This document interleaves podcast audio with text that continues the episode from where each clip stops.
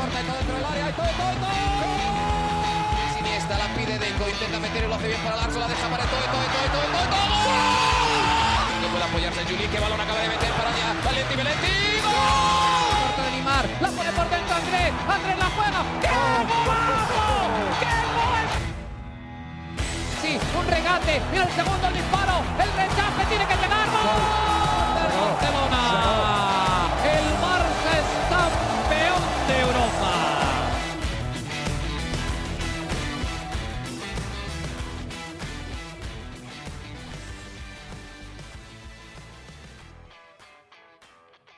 Hola amigos de ADN Barça, bienvenidos a una nueva edición de nuestro podcast. Nuevamente el lunes con nuestro acostumbrado episodio junto a Mariana Guzmán.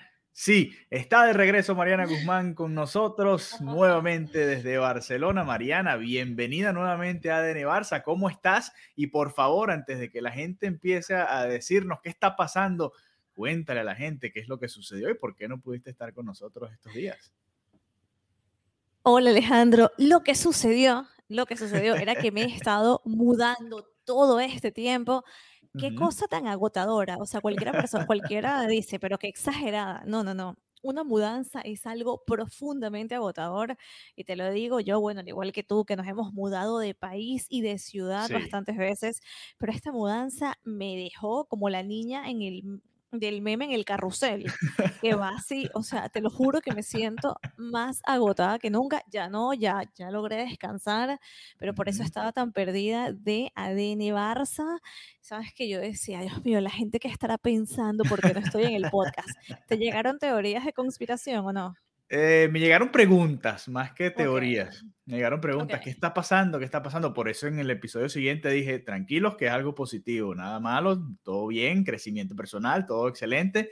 eh, no ha pasado nada malo ni nada de eso. Eso fue Menos todo. pues. mal que especificaste, porque eh, la, la mayoría de la audiencia de este podcast es masculina, porque si eso lo dices en un contexto femenino, la gente Ajá. pregunta si estás embarazada. bueno, pero eso, eso no te va a impedir estar en el podcast, ¿no? Bueno, nunca bueno. sabe. Entonces, claro, yo digo, Dios mío, que habrá dicho Alejandro? Menos mal que la audiencia de Barça es 90% masculina, porque si no, imagínate qué pasó, es algo bueno. Estuve pensando, estuve pensando, ¿qué teoría de conspiración? Pero no, no hay teoría de conspiración. Me mudé y de hecho ahora tengo el Camp Nou más cerca. Estoy eh, una calle más abajo de Travesera del Escorts, que es una Ok. calle que da directamente hacia el Camp Nou. Y el sábado Ujú. cronometré. Te ¿Cuánto fuiste me caminando, tardaba? ¿no? Sí, sí, sí. Cronometré. ¿Cuánto me tardaba? Desde la puerta de mi casa hasta la puerta del centro de acreditaciones. No me digas, no me digas, déjame, tratar de adivinar, a ver. Ok, ok, ok. Desde el- tu casa hasta el centro de acreditaciones que está abajo, supongo, en la, pa- en la, en la parte baja, en la planta baja del Camp Nou, ¿no? Donde afuera, recoges, afuera. Donde afuera, sí. recoges la credencial, ¿no? Antes de entrar. Correcto. Eh, voy a decir unos ocho minutos caminando, ¿no? Todo esto es Siete caminando. Minutos. Tú puedes entender esto. O sea, si ya yo me sentía cerca del Camp Nou, ahora siete minutos. O sea, fue una locura. Me quedé como, no sé cómo procesar esto. Vivo demasiado claro. cerca, pero e- e- es brutal porque vivo cerca, pero lo suficientemente aparte para que los días de partido pueda entrar y salir de mi casa. Claro, y no, no, te, no te afecta, digamos, el caos del partido, ¿no? Porque fue mucha No gente el sábado al, al Barça Elche, a pesar de que era el Elche, que no, no es uno de los equipos que más llama la atención, fue muchísima gente, ya estaremos hablando más al, al respecto, pero qué bueno, entonces estás muy, muy cerca, pero no, no te afecta todo el tráfico y todo el Exacto, como desorden se dicen, juntos pero no revueltos, juntos Qué pero bien, no bien. revueltos, o sea, eh, maravilloso, así que nada, eh, por eso estaba tan desconectada de ADN Barça, pero bueno, igual intenté estar conectada en el, en el Twitter y, y mantener la actualidad, pero eh, cometí un error y metí todas mis cosas de podcast en la mudanza y me quedé sin micrófono todo este tiempo, así que Claro, nada, claro, ya claro. no volverá a suceder. La próxima vez yo lo que hice fue meterlo en mi bolso, el que llevaba yo primero y fue lo, una de las primeras cosas que llegó aquí al apartamento fue eso, ¿no? Mi laptop. Ah, eres, un tipo muy inteligente. De podcast y, bueno. Ah, bueno mi, lógica, mi lógica fue esta. Mi micrófono es muy importante, va a ser lo primero que guarde. Y luego claro. así, ah, mi micrófono. Pero bueno, nada, hablemos del partido entonces ante el Elche, porque hay cosas que comentar. Lo mm. primero que quería comentar era precisamente eso, ¿no? La asistencia, la cantidad de, de personas que fueron al, al Camp Nou que para mí fue una sorpresa, porque fue un partido a las 4 de la tarde, que es un horario súper incómodo acá, o sea, que está mucho la cultura de, comer a esa hora, lo que llaman la gente la siesta, ¿no? Que es un poco reposar la comida. Eh, me da risa porque mm, en el Patreon de Barça Talk me preguntaron si de verdad la siesta era literal. Y bueno, básicamente puede ser que sí o puede ser que es como tu hora de comida y de descanso. Es una hora que aquí en España es como muy muerta. Y no me esperaba tanta gente y tampoco que tampoco era un, rival que dijeras que sea el más atractivo, ¿no? Porque es el Elche, venía de colista y para mí fue una grata sorpresa ver el estadio prácticamente lleno. Y eso para mí es lo más importante de este partido y lo que marca también un punto de inflexión en relación a la temporada anterior, que la temporada anterior podía ser un super rival, podía ser un buen horario y simplemente la gente no tenía la motivación. En esta temporada cambió el panorama, la gente va al estadio, no importa la hora. Además, el plan fue súper familiar, o sea, había un montón de niños, o sea, de verdad era como un mood de club infantil. había muchísimos niños, muchísimas familias, y la gente estuvo todo el rato animando, sin parar. O sea, de verdad que volvió un ambiente en el estadio que yo tenía tiempo sin sentir y, es verdad que, lo vives de una manera diferente y como periodista también lo cubres con una ilusión distinta. Así que para mí una de las cosas más importantes, que es extra futbolístico, pero también es clave porque la afición es clave, es volver a ver a la afición del Barça motivada y con ganas de ver al equipo. Que para mí eso es vital. Sí, ¿no? Y, además que el Barça, y quizás tú puedes dar más fe de esto, volvió a ser una atracción hasta turística, ¿no? Pues con esta gran cantidad de, estrellas que tiene el equipo, sobre todo Lewandowski, por supuesto, pero el equipo que ha armado el Barça ahora también vuelve a ser un atractivo para los que están por ahí de paso en, Barcelona, ¿no? Eh, qué interesante. Como, siempre lo había sido, ¿no? Sí, sí, sí, claro. Que se vivió la temporada pasada fue un bajón muy, muy inusual y, y te lo juro, de verdad. Eh, tú escuchabas el audio, eh, los cánticos, todo, y te imaginabas que estabas en un, y con todo el respeto del Elche, un partidazo, ¿no? O sea, te sentías que eran esos, eh, un partido contra el Atlético de Madrid, o sea, una cosa que de verdad ilusiona por la rivalidad, por la historia, pero, pero en este caso a mí eso me, me parece que, que, dice mucho de lo que está sintiendo la, la afición. Y antes de entrar a hablar de alineación y todo esto, eh, comentarte el idilio amoroso que tiene el Camp Nou con Lewandowski. O sea, es que es una locura. Tiene ya su canto, o sea, ya tiene su canción. ¿Qué dice? ¿Qué dice la canción? Lewandowski, todo el rato. Todo el rato. Lewandowski.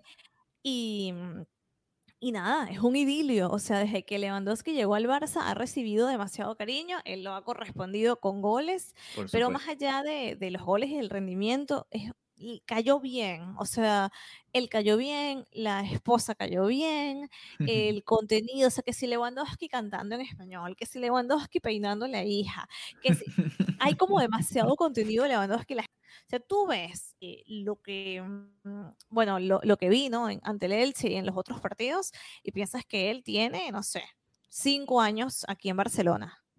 Sí, pareciera que, que ha sido el mejor fichaje también en ese sentido, ¿no? Por supuesto, los demás tienen eh, un gran aporte que dar, como Rafinha, como el propio Kessie o los defensores que llegaron, Koundé, eh, Christensen, todos son muy buenos, ninguno al nivel de Lewandowski, pero además Lewandowski ha logrado conseguir esa conexión con la gente, que es muy importante, ¿no? Por supuesto.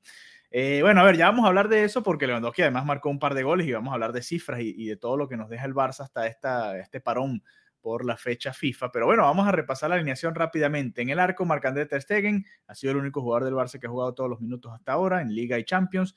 Cundé, nuevamente como lateral derecho, Ronald Araujo y Eric García, la pareja de centrales. Volvió Eric García a la titularidad con el Barça, lo mismo que Alejandro Valdé, que no había estado ante el Bayern Múnich.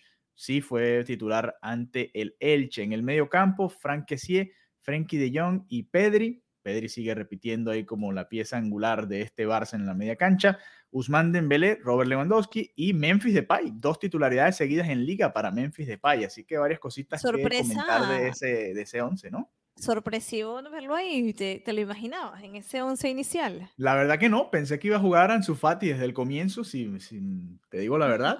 Pero me parece bien. Me gusta la confianza que le está dando Xavi porque al menos ve algunos minutos. Ansu Fati había entrado mucho más o ha entrado mucho más desde la banca que Depay. Depay ha visto prácticamente pocos minutos ante el Cádiz y este partido son prácticamente los dos partidos que ha jugado completos eh, o que ha sido titular, pero me gustó porque si no lo pones contra el Elche, después contra quién, ¿no? O sea, es el colero en casa, tienes que darle la oportunidad también, ¿no? Eh, no sé, ¿tú qué piensas al respecto? Y que cumple. Sí, y al final cumple. O sea, es un jugador que pensábamos que no iba a permanecer en el equipo, que decíamos, oye, qué lástima porque sabemos que tiene gol, pero bueno, hay demasiados jugadores ya en, en, su posición. Pero a mí, a mí me sorprendió esta alineación y dije, bueno, está bien, seguro que algo hace y en efecto algo hizo porque fue el autor de uno de los tres goles de, de esa tarde. Así que bien, eh, sí es cierto que Ansu Fati... Eh, claro, también quiero verlo, ¿no? Me, me, pasa que se ha generado muchísima preocupación y me han escrito como, oye, pero ¿qué pasa con Ansu Fati? ¿Qué significa esto? No, no fue convocado para la selección, cosa que lo tiene hundido y es lógico porque ¿qué, te ilusiona más que te convoquen para la selección? No, y el Mundial es dentro de nada.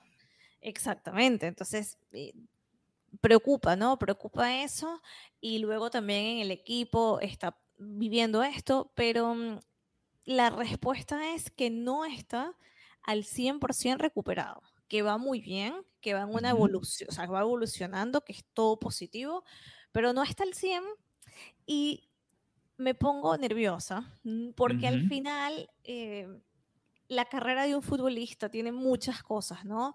Eh, el rendimiento, la oportunidad, pero es que esas lesiones pueden ser tan perjudiciales que pueden, no estoy diciendo que sea el caso de Ansu Fati y espero con todo mi corazón que no, pero que esas lesiones pueden comprometer muchísimo lo que es su carrera y yo creo que ya esto, ya que pise, ¿no? Lo que es esta temporada, es normal que, esté preocupado y, y que esté inquieto. Yo solo espero que, que, igual pueda disputar minutos y que pueda continuar desarrollándose, porque al final Ansu Fati es un jugador súper joven que todavía tiene muchísimas cosas que aprender y que desarrollar. obviamente todos lo valoramos porque es un, era el como, bueno, entra Ansu Fati y hace gol y eso le daba una, eh, una fortaleza, ¿no? De cara a la afición y, y una tranquilidad pero al final es un jugador súper jovencito que tiene mucho que vivir y bueno, necesitamos que él también tenga esos minutos para que pueda ser ese gran jugador que todavía por años y por experiencia le queda para, para, para ese desarrollo. Sí, que cuando llegó, obviamente tan joven, parecía, iba en la trayectoria como para ser la nueva gran estrella del Barça, por supuesto las lesiones y ahora la gran cantidad de competencia que tienen en el ataque, pues lo hacen un poco más difícil, ¿no? Hubiese sido diferente si nada más estuviese Aubameyang, por dar un ejemplo, de Embelé y qué sé yo, y Ferran Torres como la competencia, bueno, y, y Memphis Depay como estaba el año pasado, ahí Ansu Fati hubiese quizás visto más minutos, pero está bien, Xavi, a Xavi le han preguntado varias veces, eh, dice que lo van a llevar con calma, estaba escuchando también hoy la rueda de prensa de Luis Enrique, por casualidad, eh, hablando sobre este tema y dice, bueno, que simplemente, él obviamente debe tener una comunicación muy fluida con Xavi y Xavi le debe haber dicho que quizás no está como para seguirlo forzando, ¿no? Y bueno, hay que tener paciencia. Él cuando tomó la decisión de no operarse, yo también supongo que lo hizo viendo eh, la fecha del Mundial, diciendo, no, sabes que si me opero, quizás llego muy justo y no, no juego el Mundial simplemente, ¿no? Y aquí, bueno, se, se, la jugó y por ahora no está en la convocatoria de España, pero a ver, hoy Luis Enrique decía que, que hay mucha gente que quedó fuera, el propio Marcos Alonso también quedó fuera de la convocatoria, entró Jordi Alba, por ejemplo. Eh, Ferran Torres, jugadores que no, no, han sido titulares en el Barça, sí entraron en la convocatoria porque ya Luis Enrique tiene más o menos armado su esquema y sabe a lo que va a jugar, ¿no? Entonces vamos a ver, vamos a ver, porque Ansu Fati había sido clave con él antes, ¿no? Así que por lo menos está esa confianza anterior. Lo que te quería comentar es que hay seis jugadores del Barça convocados, son Eric, Alba, Busquets, Gaby, Pedri y Ferran Torres.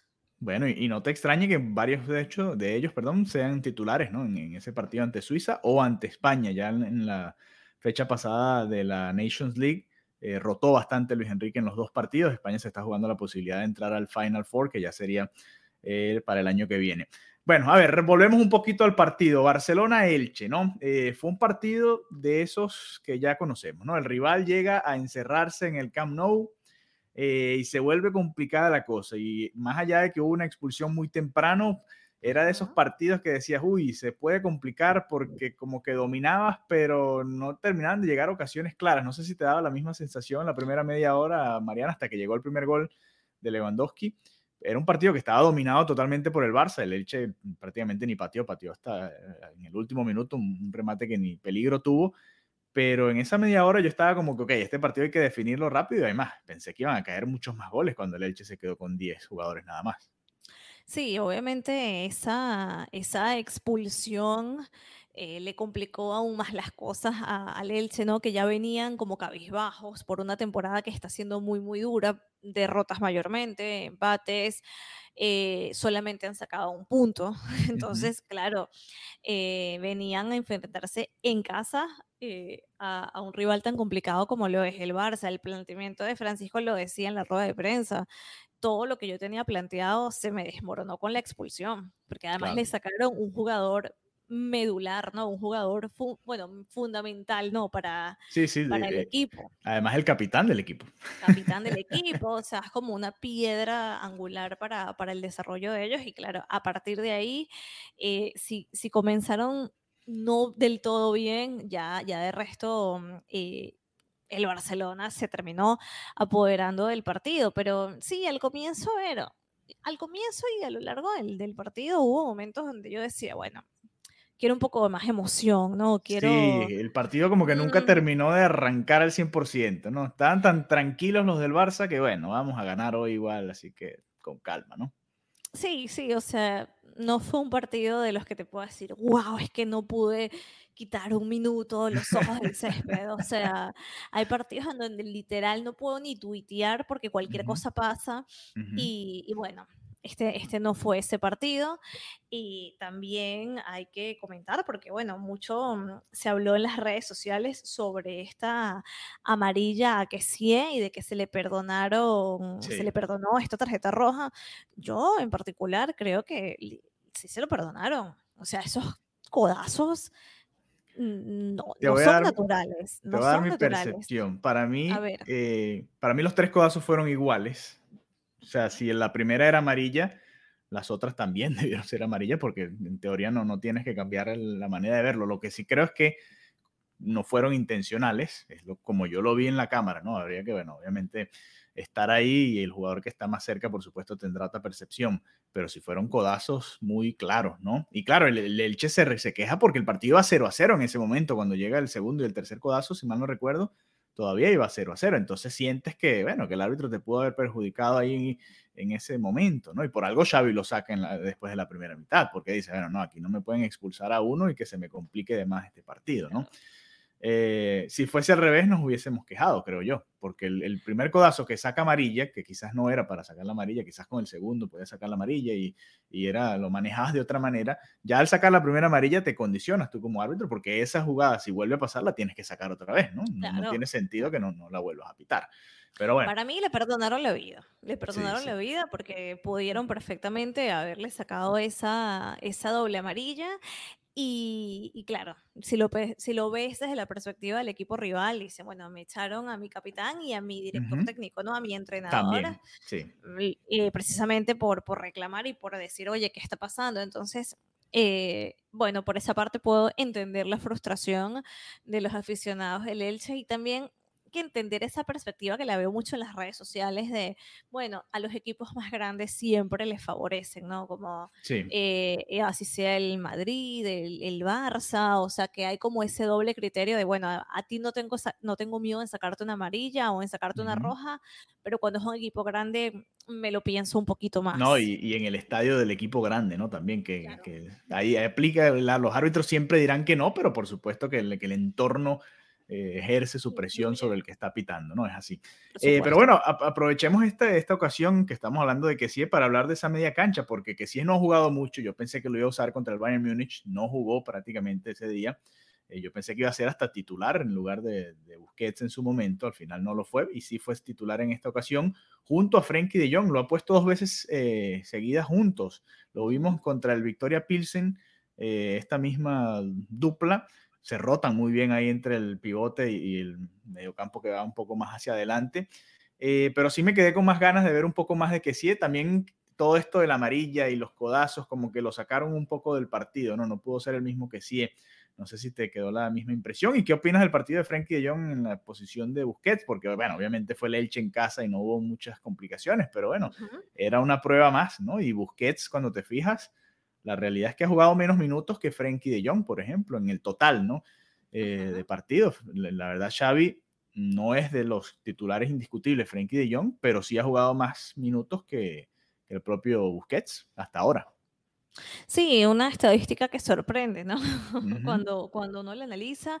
A mí me gustó mucho ver a Frenkie de Jong. Eh, estoy contenta de que Frenkie de Jong se haya quedado en el equipo. Está Estamos viendo una buena versión de él y me gusta mucho verlo también eh, junto a Pedri. Creo que, que trabajan muy bien, que se están entendiendo. Pedri es básicamente el comandante de este equipo, es el director de orquesta y creo que tener a Pedri ahí con esa capacidad de de tener esa asertividad, esa capacidad de, hacer unos pases acertados, con Frankie John y con que sí, la verdad, entiendo el planteamiento de Xavi y me parece que es un planteamiento bueno, así que, que por esa parte me, me, contenta ver a Frankie de Jong también teniendo un rol importante, porque al final este es un jugador que mm, antes de que saliera todo el tema de si se va, se queda, decía, bueno, lo tienen en la banca, pero sinceramente Frankie de Jong es un jugador para tenerlo en el terreno de juego y no directamente sentado, siento que tiene muchísimo que aportar y que hay que trabajarlo, ¿no? En relación a lo que tú quieres que le dé al equipo, porque, porque creo que capacidades tiene y, versatilidad también. Sí, sí, estoy de acuerdo. Aquí, bueno, la situación, por supuesto, es que también tienes a Pedri, tienes a Gaby, que se han ganado la posibilidad, a pesar de su juventud, de estar por encima de Frenkie de Jong. Y con Busquets, no, yo no termino de entender más o menos cuál es el plan de Xavi, porque yo pensé que, ah, bueno, contra el Bayern va a descansar, ya que jugó el fin de semana completo y fue titular. Y cuando el, el, equipo estaba perdiendo 2 a 0, yo dije, lo va a sacar. Y no, terminó sacando a Gaby. Yo, bueno, no he terminado de entender eh, la situación, pero bueno, ahí vamos, vamos poco a poco entendiendo cómo va a ser la rotación de Xavi. Después de esta fecha FIFA viene una cantidad de partidos impresionantes cada tres días.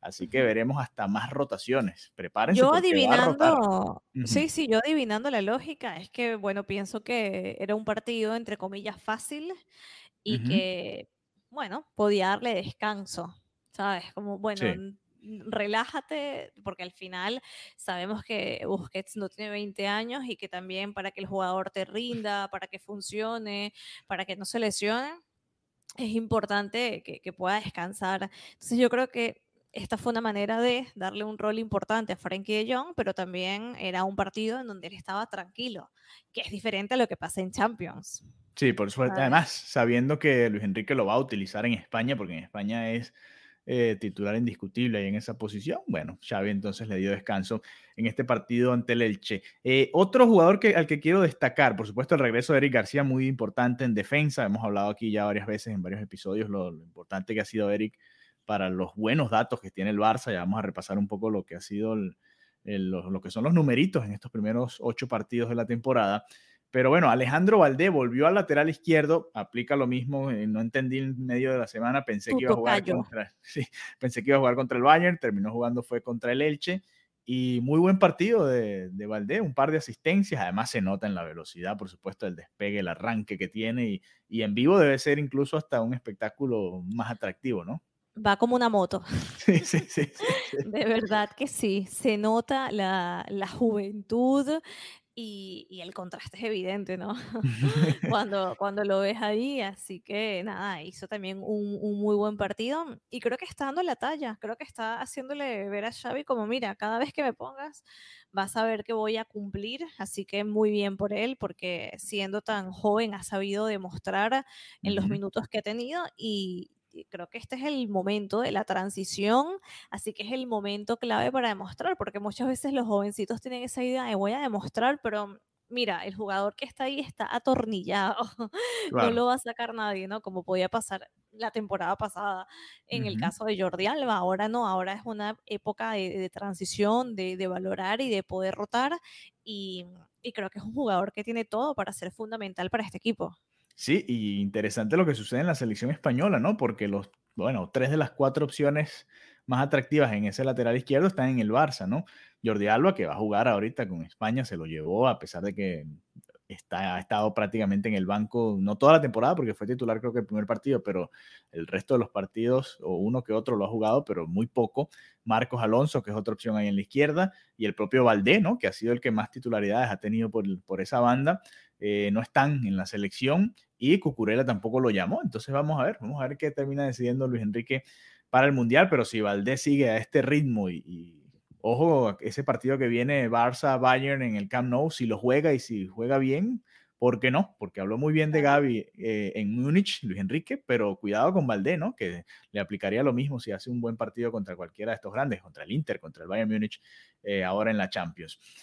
a ver, Mariana, vamos a hacer un repaso de estos números, porque el Barça, a diferencia de lo que sucedió la temporada pasada, ha tenido un comienzo espectacular. Más allá de ese empate 0 a 0 con el Rayo Vallecano para arrancar la liga, un partido que se debió haber ganado.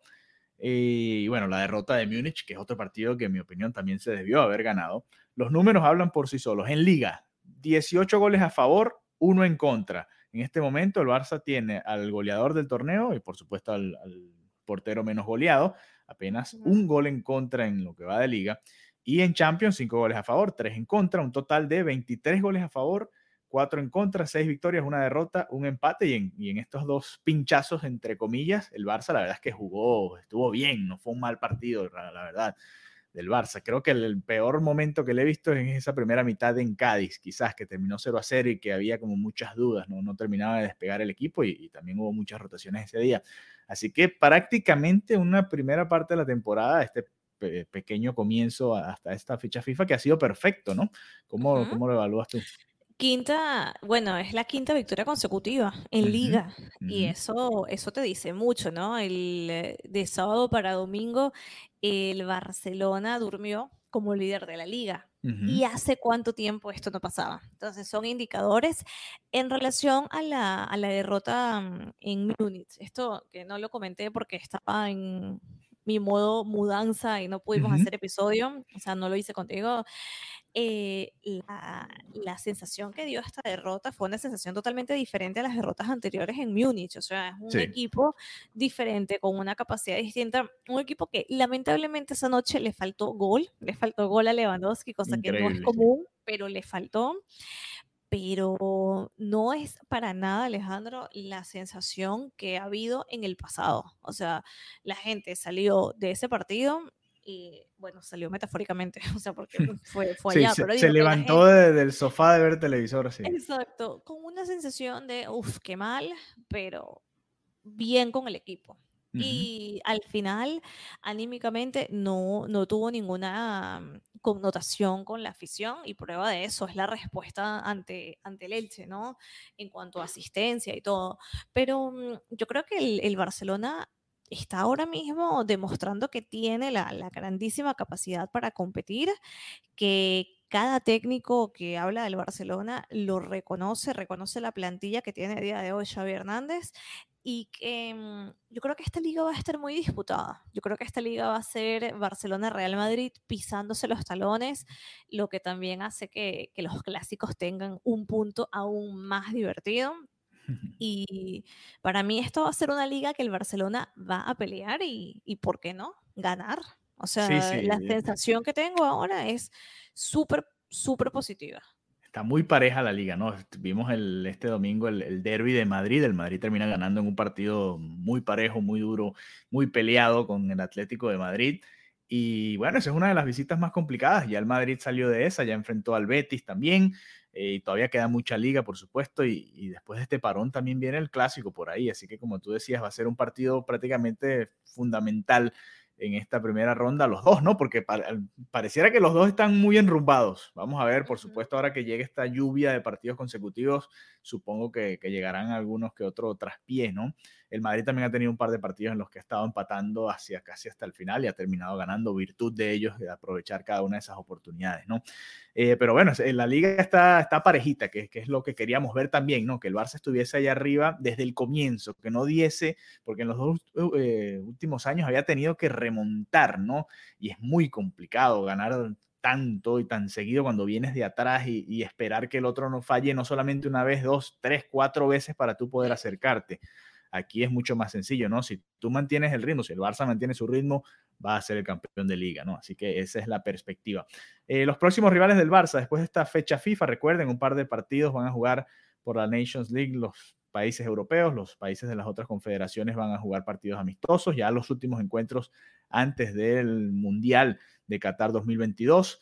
Mallorca el 1 de octubre, Inter de Milán 4 de octubre, 9 de octubre Celta de Vigo, 12 de octubre Inter de Milán, 16 de octubre Real Madrid. Eso es lo que le viene al Barça a partir de ahora, así que nada fácil, nada sencillo ese calendario. Y después viene Villarreal, Athletic Club de Bilbao con nuestro amigo Ernesto Valverde, que está muy bien hasta ahora, y Bayern uh -huh. Múnich. Uh, mira todo lo que le viene al Barça, sabroso. Va a ser un mes de octubre para deleitarnos con mucho fútbol, mucho Barça y muchos podcasts aquí en ADN Barça. Así que eh, nada, gracias por habernos acompañado. Recuerden, si quieren ser parte de nuestro grupo de WhatsApp, envíennos su mensaje a través de eh, nuestra cuenta de Twitter, arroba Pod. También lo pueden hacer por nuestra cuenta de Instagram, arroba Marianita Guzmán, arroba Alejandro 32 Y ahí con mucho gusto les enviaremos el enlace para que se conecte con todos nosotros por el WhatsApp, que tenemos gente de todos lados del mundo, de España, de Sudamérica, de Centroamérica, y ahí nos seguimos conectando con todos ustedes. Mariana, un placer tenerte nuevamente acá en ADN Barça y será hasta la próxima. Volví. bye bye. Adeu.